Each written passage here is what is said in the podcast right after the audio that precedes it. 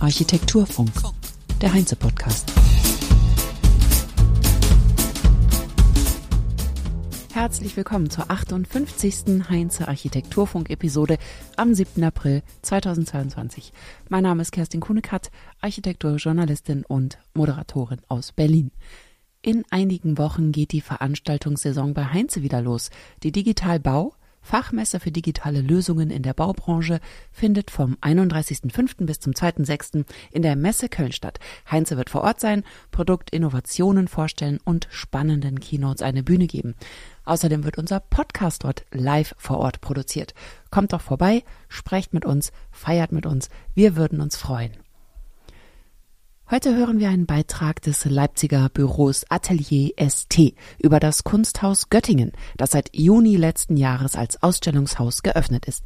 Es ist der Mittelpunkt des Kunstquartiers in Göttingen im historischen Kern der Stadt mit prominenter Nachbarschaft von internationaler Bedeutung wie dem international tätigen Verlag für Literatur und Fotografie von Gerhard Steidl, dem Atelier des amerikanischen Künstlers Jim Dine, einer Hand, äh, einer Werkstatt für handwerkliche Bilderrahmenherstellung, zwei Buchbindereien und einer Galerie. Außerdem Zitat kleinen Kreativen wie Cafés, Kunst und Trödelläden. Die Stadt Göttingen schreibt auf ihrer Website, der Zitat Bau des Kunsthauses soll dem kreativen Quartier mit besonderem Charakter überregional mehr Anziehungskraft verleihen. Bevor es um das Kunsthaus geht, möchte ich über das Büro Atelier ST erzählen. Das Leipziger Büro, gegründet 2005 von Silvia Schellenberg-Taut und Sebastian Taut, beschäftigt sich seit 15 Jahren vornehmlich mit Kunst- und Kulturbauten und besonderen Wohnungsbauten. Beide Partner sind in der Lehre als Gast- und Vertretungsprofessorinnen tätig. Bis September letzten Jahres hatten sie gemeinsam eine Gastprofessur an der TU Darmstadt im Fachbereich Architektur inne. Zuvor war Silvia Schellenberg-Taut Gastprofessorin in der FH Erfurt und Sebastian Taut hatte einen Lehrauftrag an der TU Dortmund. Studiert haben sie gemeinsam an der Westsächsischen Hochschule Zwickau. Sie sind regelmäßig als Preisrichterin bei Wettbewerbsverfahren eingeladen, halten Vorträge an verschiedenen Institutionen und Hochschulen und Zusammengekommen sind sie erst nach einer parallelen Entwicklung ihrer individuellen Karrieren und der Erprobung ihrer Zusammenarbeit in Wettbewerben.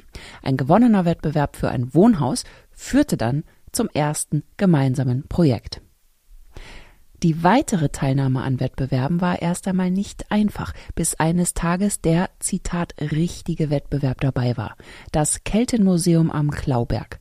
Das war ein internationaler Wettbewerb mit einer großen internationalen und namhaften Konkurrenz. Gewonnen hat ihn das renommierte Büro Kader-Wittfeld Architektur. Atelier ST gewann den zweiten Preis und zwar mit nur einer Stimme weniger. Knapper geht es nicht. Das hat das junge Architektenpaar gepusht. Wir sind dann zur Preisverleihung. Ich war damals, also wir haben während der Zeit geheiratet. Ich war schwanger und wir, war, wir waren das einzigste Büro aus, aus Ostdeutschland, was da teilgenommen hat. Und zu dieser Preisverleihung, alle waren ganz verwundert. Die dachten, wir sind irgendwie die Praktikanten. Und für uns war dieser Wettbewerb aber ganz wichtig, weil es uns gezeigt hat, dass alle nur mit Wasser kochen. Also ja. schlussendlich zählt ja. die Idee. Ja? Und dieses, du musst von Anfang an eine starke Idee haben und konzeptuell denken. Ja? Und das begleitet uns sozusagen unser ganzes Berufsleben durch. Und beide Projekte, also das Wohnhaus, was noch realisiert wurde, und dieser zweite Preis beim Keltmuseum, das hat uns ganz gut auch eine Bekanntheit vorangebracht. Wir sind dadurch schon aufgenommen worden in BDA. Also der Benny Schulz hat dann angerufen und hat eine Publikation gesehen und gesagt, ey, cooles Museum und tolles Haus und hab den Schluss in BDA. Und das war dann für uns auch so ein, ganz gutes Zeichen, so ein Schulterklopfen, weil wirtschaftlich lief es da nicht gut oder wenn man so anfängt, nur Kleinstprojekte hat, man lebt von der Hand in den Mund. Aber das war ein wichtiges Zeichen, auf dem Weg weiterzugehen. Wir hören in den Vortrag hinein, der sich um das Kunsthaus Göttingen dreht, bei dem Sie im Wettbewerb auch den zweiten Preis gewonnen haben. Dieses Projekt aber haben Sie gebaut. Was für eine Stadt ist Göttingen? Göttingen, eine Großstadt in Niedersachsen, wer das nicht kennt, circa 120.000 Einwohner eine alte Universitätsstadt äh, mit fast tausendjähriger Geschichte. Und genau an diesem geschichtsträchtigen Ort platzieren wir oder haben wir die Chance, dieses Kunsthaus zu situieren.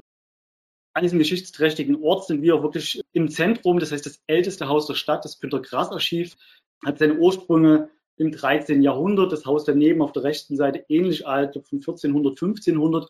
Sie können sich alle vorstellen, was das bedeutet und welche Anforderungen hier von der Denkmalpflege an diesen Ort und von den Archäologen gestellt werden. das Herzstück für das Kunsthaus. Herzstück von was? Von einem Kunstquartier. Das heißt, man greift hier schon zu Superlativen. In Göttingen ist es nur eine vielleicht ähm, kleine Stadt für den einen oder anderen, aber man will sich schon auf der internationalen Kunstkarte einjustieren. Und das macht man nicht nur mit dem Kunsthaus, sondern mit einem ganzen Kunstquartier. Das wird schon seit geraumer Zeit entwickelt. Der renommierte Verleger Gerhard Steidel mit seinem internationalen Kunstbuchverlag ist hier situiert, wo internationale Künstler ihre ähm, hochqualifizierten Bücher äh, verlegen lassen. Wir haben daneben das Günter Grass Archiv in dem ältesten Haus der Stadt, wo das, der komplette Nachlass von Günter Grass ähm, anzuschauen ist. Wir haben den Little Steidel Verlag, was Besonderes. Hier wurde Peter Zumthor gewonnen, ein kleines Verlagsgebäude zu gestalten. Und auch wir haben noch einige ähm, Entwürfe gemacht, nicht nur für das Kunsthaus, sondern auch konkret für Gerhard Steidel. Ein Steidel-Turm ist noch ähm, in der Pipeline und ganz aktuell haben wir gerade den Jim Dine Pavillon geplant für einen amerikanischen Pop-Art-Künstler, was dann auch zu Beginn des Kunsthauses eröffnet werden soll. Wie geht man damit um, in dieser historisch und künstlerisch international so bedeutenden Umgebung zu entwerfen und zu bauen?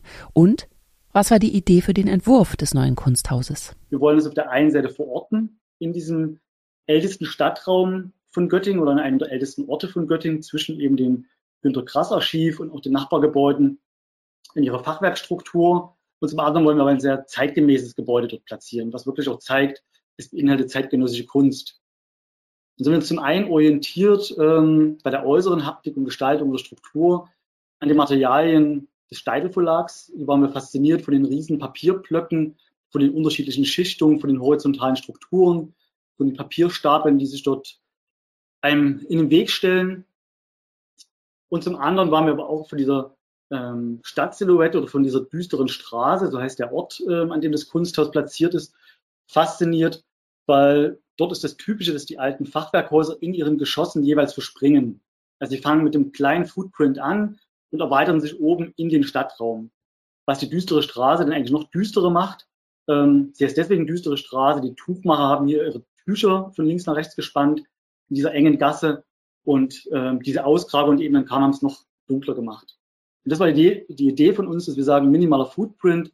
Ähm, wir nutzen das Grundstück komplett aus, wir springen dann mit den Ausstellungsgeschossen auch nach oben, also nutzen auch diesen baulichen Rahmen aus, aus dem B-Plan und wir versuchen diese Linearität der, des Papierstabes zu übersetzen in das Gebäude. Um so viel Ausstellungsfläche wie möglich zu generieren, haben die Architektinnen nicht nur entschieden, nach oben breiter zu werden mit dem Haus, sondern alle Räume für Nebenfunktionen in den Keller zu stecken. Und ganz oben gibt es neben den drei Ebenen mit Ausstellungsräumen das Dachgeschoss mit einem Lecture Room und einer Dachterrasse. So fügt sich der Bau einerseits ein und ist andererseits als Kunsthaus eindeutig zu erkennen. Zitat, ein starker Typus in der Stadt, das darf glaube ich, auch sein. Ja? Es ist ja sozusagen ein öffentliches Gebäude, es ist kein Museum, also es hat keine stetige Sammlung, sondern es ist ein Galeriegebäude, wo jährlich sozusagen, also viermal im Jahr wechselt da die Sammlung. Das Haus ist fast fensterlos, weil die Ausstellungsräume für verschiedene Formate wie Malerei, Fotografie, Medienkunst und empfindliche Papierarbeiten, also Grafiken, nur mit Kunstlicht ausgeleuchtet werden sollen. Um dennoch nicht ganz auf Tageslicht zu verzichten, weist die Fassade einige Öffnungen auf, die einerseits der Entrauchung dienen und eine aufwendige technische Entrauchungsanlage überflüssig machen und andererseits dem Ausblick und der Verortung in der Stadt dienen. Und sie lassen eben doch ein wenig Tageslicht rein, können aber auch komplett verdunkelt werden. Weil es kein Museum ist und das Budget begrenzt war, haben Atelier ST sich für das Prinzip Rohbau gleich Ausbau entschieden. Also zum Beispiel ist der Boden nicht aus schwerem Eichenparkett, sondern roh aus Beton. Oder sichtbare Stromschienen an den Decken dienen auch zur Aufhängung von Kunstwerken oder anderer Medien, wenn gewünscht. Dieses White Cube Prinzip sorgt für maximale Flexibilität in der Nutzung. Die Außenanlagen, der sogenannte Kunsthof, wurde von dem Landschaftsarchitekten Stefan Bernhard aus Berlin gestaltet. Der öffentliche Raum mit Spielplatz soll von allen angenommen und genutzt werden. Er ist durch das Kunsthaus und über den Nikolaikirchplatz zu erreichen. In der Presse hat das Haus viel Lob bekommen. Lückenlos gelungen, titelte etwa die SZ. Ein Speicher mit Charakter, titelte der Baumeister. Zu Best of Germany gehört es im Architectural Digest. Oder das Baunetz hat einen sehr schönen Artikel darüber geschrieben, in dem es heißt, Ein lebendiges Kulturzentrum in der südlichen Innenstadt verspricht nun absolut einen Gewinn für Göttingen.